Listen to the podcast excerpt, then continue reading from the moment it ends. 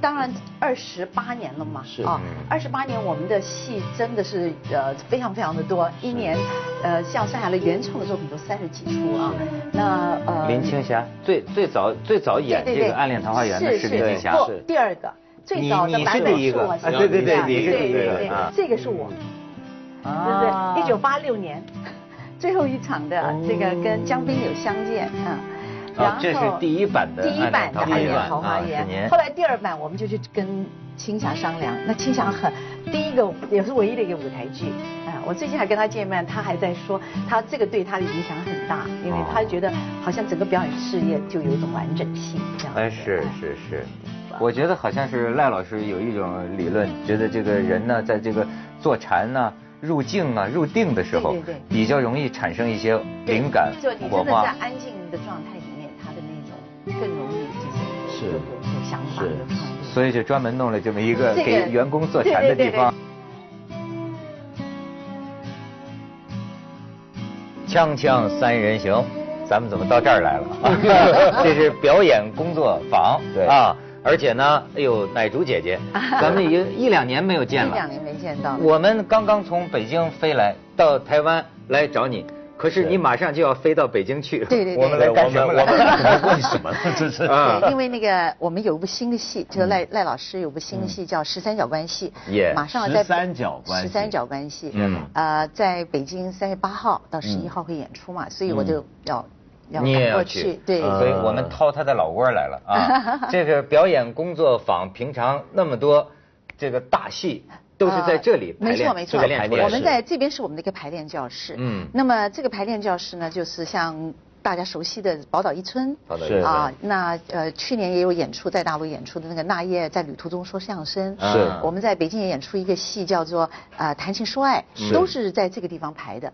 当然像这个地方因为空间稍微小一点啊，所以我们因为像宝岛那么大的戏呢，它分段就是人少的部分就在这边排。嗯到了整体一个整合的时候，我们还是会拉到外面去。所以咱们就感觉到了台湾戏剧圣地了哈。没错我都觉得后脊梁骨发寒，因为您的先生在后边看着我。而且 嗯 这个地方很有趣，就是你说是台湾戏剧圣地，但来到之后你觉得啊，就是这样嘛，就是这个感觉不是那种 好像真的是个圣地的那个感觉，比起大陆很多剧团的那没错个排，我刚才听丁姐姐说，这已经是他们登堂入室了。对对对更早年的连这么一个环境是啊也没有。我们最早期，一九八四年开始，就是在我们家。那时候我们住在阳明山，嗯我们家呢的车库就是我们的办公室，然后我们的那个客厅就是我们的那个排练教室，这样子过了很多年啊。各位经常看到的像这个呃《暗恋桃花源》，当年嗯就在我家客厅排的。哎呦，啊其实我觉得啊，这个台湾人呐、有台湾人的这个刻苦勤俭。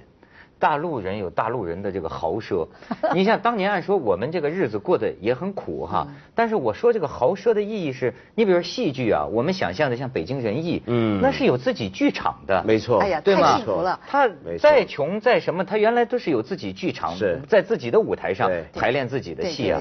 呃，我才发现台湾的这个戏剧工作者，这都是从自己家里客厅沙发开始的。但对对对。但这个很有意思，你讲到就是各有各的豪奢跟这个刻苦啊。嗯我想起来，我第一次去北京见林兆华的时候，那非常早，大概快二十年前。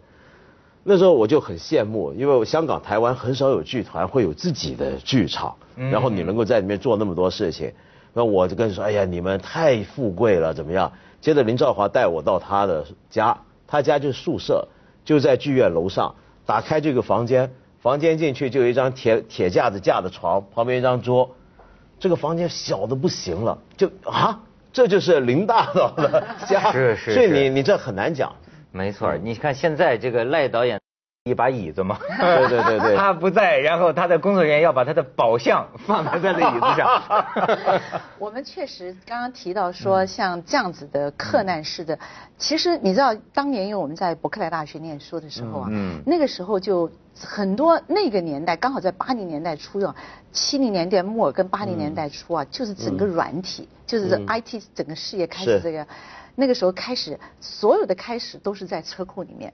所以我们当时候从美国回到台湾啊，就觉得有个车库挺好的，很幸福了。有个车库就是办公室了。哎呦，经过这么一个历程啊，真是很刻苦漫长。但是这个戏，这个不是排练的格局很小啊，戏的格局很大呀。对，我们这个给给大家看的就是我们的厨房嘛啊。嗯那这平常厨房也不轻易露给别人看的啊。对这样今天因为你你主要是端菜出去嘛，对对吧？对对对那但是因为两位从北京来，又是 这么好的朋友，一定要给大家看看我们的厨房。平常这就是我们做菜的地方。这个是门铃。门铃，门铃，有谁要来？哎，不要紧张，没有什么人要来。没有人要来，门铃会响。你赶快找你的大哥大了，我来处理。干挂了，森哥，可不可以麻烦你？麻烦我什么？啊，有谁要来？不是修冷气，就是来打扫的欧巴桑啦。是不是那个罗伟人？啊，那个苏拉哈你哈很久了，上次开车的时候一直盯着你大腿看。哪有啦？那是谁？林市长还是站管会专门报名牌给你个低桃？啊，啊，喂喂，赶快进去啊，进去。你以为我不知道你在做什么？啊，你以为我都在玩，都在玩这个大游戏，你以为我不知道啊？蔡六木，不要讲话，进去。你以为我会自私？我会嫉妒？我告诉你，算错了。啊，感情是弱者玩的游戏。我是谁？我是蔡六木，晃他起来，谁怕谁？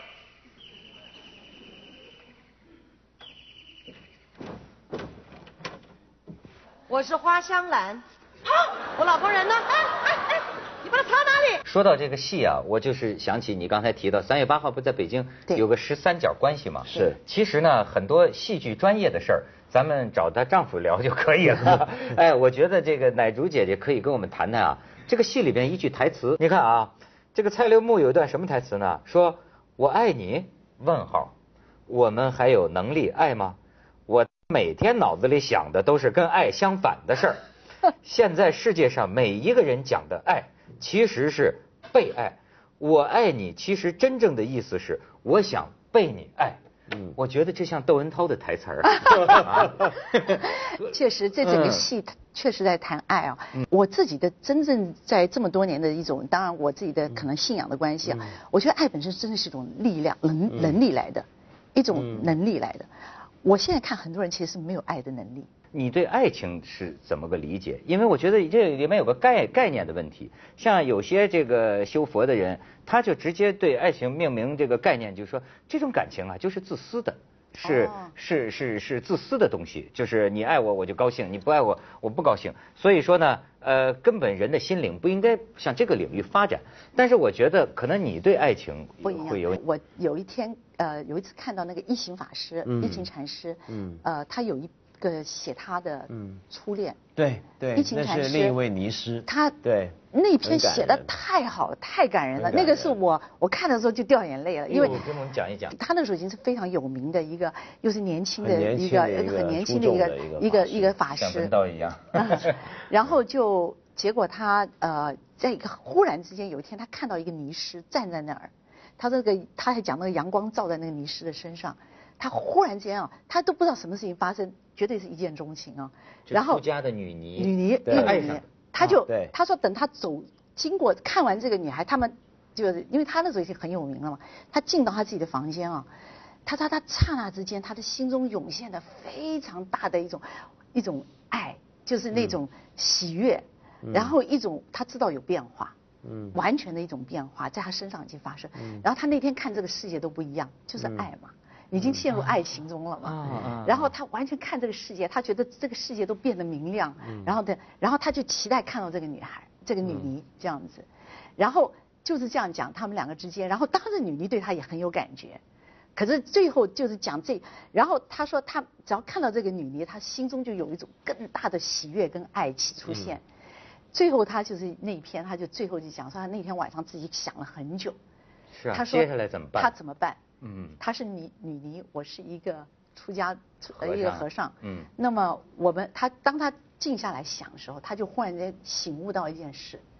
他说这是一个多么奇妙的缘分。嗯这一生他自己是和尚，他是尼尼师，嗯表示他们已经有一种愿望，他们在这一生就是要走向这样子一个觉醒的道路。没错。但是有这么一个缘分，让他见到了这个女。他说，见到她的那一刻，我才懂得什么叫爱。嗯，他说，因为在这个之前，我讲爱都只是一个概念而已。嗯嗯，而这个人把他心中那股爱完全，他说他完全可以感受到那个爱是怎么回事。嗯，他说，如果我现在跟他就陷入到一个我们两个之间的私人私欲里面，他说我们是毁了这这样子的一个美的东西。他然后就让我们保有它，因为我见到了你，我遇见了你，在这一生中，我才懂得爱，让我们可以爱更多的人。哎呦，讲得好，讲得好，讲得好。那最后我他跟着那天看完，那那个，嗯我掉眼泪。后来赖老师也掉眼泪，因为太感人了啊。那最后跟这女尼就不见面了就没有，以后他们啊，后来就变成那个女尼也带着人，带着一些迷失，也是做修行，然后也是去做很多布施跟慈善的工作。对这个对我的启发非常大。真的真的，这个说的太好了哈，我都感觉到我都感觉到赖老师爱的阳光后边照耀。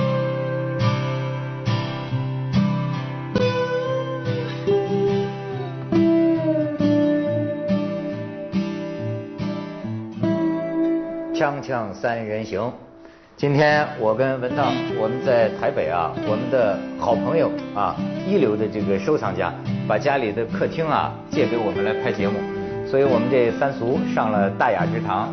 是二俗。啊二俗。今天就我们两个俗。对，咱们请来一位雅人，哎，就别当哑巴啊，关哥，这是我们好朋友的好朋友，对。咱们台湾的著名的这个室内艺术家啊，设计艺术家对。关哥。啊，谢谢哎，这个关哥呢，文道有句话说的没说好啊，怎么了？为什么？哎就是你是说你是长得最帅的台湾人，啊台湾老人，不敢 不敢。对，因为刚才我们工作人员来的时候吓一跳，说介绍关哥是不是？关哥是刚过几岁生日？六十八。六十八，哎呦你，看过完了哎呦你开始看。开始六十九了，这这真像六十九能长成这样，你说我们就越看越像六十九的。对。不是六十九的人能够这么有风度，嗯包括这个身材能保持到这么好，也不怎么运动，原来平常。真的是。而且呢，我知道关哥呢，他是这个市内呃台北很多豪宅特别有创意的房子，甚至于我们下榻的这个酒店里头都有他的这个设计我们。住的那个酒店其实就是关哥做的。我最得意的就是，当然我很幸运，我六十五岁，呃，怎么又六十五了刚才不是69我说我六十五岁的时候，哦六十五岁的时候有有一个好朋友就把他的那个办公室就让给我了。我就把它改成住家，就我现在中山北路你住的那个地哎方环境非常好。我我是觉得最得意，人家称赞我的地方，他到了我家，他说：“这关哥，这就是你住的房子。”怎么讲？怎么讲呢？很多自己有了钱，请一个专业设计师去设计他家，那他住进去了，可是你怎么看也不对，那个人好像不适合住这，对对。不配这个房子，或者这个房子和他没关系。是是是，当然看我家呢，被限制住那么大一个平数。我的生活，我喜欢看电影，我喜欢看书，我喜欢找朋友来吃饭，喜欢睡觉睡的床很舒服。我要运动，我要呃梳洗，我要存我的衣服，什么这一些功能性全有了。至于美不美呢，这是另外一回事了。我觉得美不美是你生活自己要体验，这不能讲说靠一个设计师来帮你放一个什么漂亮大瓶子啊，放一个什么东西。人呃慢慢呃富有了以后，要学着怎么过日子，而不是等了啊，我反正有钱你就给我弄一个好房子。我看过上海呃君悦饭店，我非常喜欢他那个总统套房，啊，你给我弄一个那玩意儿，所以我觉得这不大其实就是说环境就像人的着装、穿衣服，对。呃，就像人的收藏一样，是让人家认得你，对。认得你这个人，哎，呃，是你的一种状态的体现，对吧？让你慢慢慢慢舒服的活下去。关哥是那么有名的室内设计师啊，嗯他刚刚不是说六十五岁的时候，人家让个地方，让个房子给他吗？原来那是他这辈子第一个自己买的房子。哎，这个问题我我们上回我们上回去他家那个那个是他过去是租的租的，嗯，就我就很好奇啊，嗯就你一辈子帮人设计了那么多房子，嗯所有中国人，所有华人想的都是我有钱我就要就要弄房子，或者没钱都要弄房子。对怎么你会到六十五岁，这不是混得很不好？这我也奇怪啊。我虽然设计很多谁的家那个豪宅也好是什么，我没有想到也没有同情我自己，怎么那么老了，连一个房子都没有？我就哎就这样过日子就过过去了，我没有一个目标啊。当然不是讲我清高别人的房子里晃了一生哎，很很很巧的，那个人讲说，我那个仓库你要不要？啊，我讲哦是什么地方？我讲就在楼下，那我去看看。我讲好啊好啊，就要了，要了我就买了那我把我的呃六十五岁那个呃那个劳保的那个退休金啊三百六十万台币我就压进去了，就就买了这个房子了。你这个退休金是怎么回事？就是你做了，你缴税、劳保，就是你要付劳保金嘛。等于在台湾你交了那么多年税啊。。对，所以到最后你退休的时候对政府会退休有给回你给你是政府给你的对，嗯嗯，那你也可以不拿，你是每个月拿利息。我想算了，我买这个房子呢就，呃，把四百万就丢进去了。你这是一种生活方式啊，就像文道问的这个，为什么六十五岁之前都不想到自己买房子？就根本没想到，没有这个念头也没有办法买，我没攒钱，啊，我我没攒过钱。你的生活方式是有了就去了，花掉了，就像我们在香港的命运平常就是这样，对对对，你看他穿，看他吃，看他。基本上他这个造型，对，就是买不起房子的。对对对对对对对，也也没想，也没想。让自己是一个苦差事，怎么怎么搞到现在都。你看这穿这个艺艺艺艺术家这西装，这真叫捉襟见肘，这扣子就这么紧。你看我们我们的观众啊，本来女观众说，哎呀，这个关哥年纪这么大这么帅，挺有意思啊。结果一听说六十五岁才买房子，这这太没出息了，对这没忘了。虽然是最没错，虽然是六十九岁的人里边最帅的，但仍然算没出对对对息。没出息。对啊，中国不过就是亚洲区，我观察你有没有看到，呃，这个消耗年轻人的这个这个方法啊，嗯，是是一样的，韩国、日本，对。他把一个年轻人的一个把你打到一个高峰，然后就下来了。没错，我们的这种生活啊，我觉得就是把年轻人啊，过早的逼成中老年人，让他们得有房子、有恒产。嗯为了这些事情，消耗了很多才华、生命力。所以我很幸运没攒过钱，所以哎，所以关哥，我觉得这一生吃喝玩乐，对吧？嗯结果到六十几岁上呢，什么都没缺呀，你们有的对啊都有了。人家就啊说这个，人家说要年轻买房子，怕的就是老了之后怎么办？对人家老了买房子不一样。对，这说明他没心没肺，也能有好的六十几岁。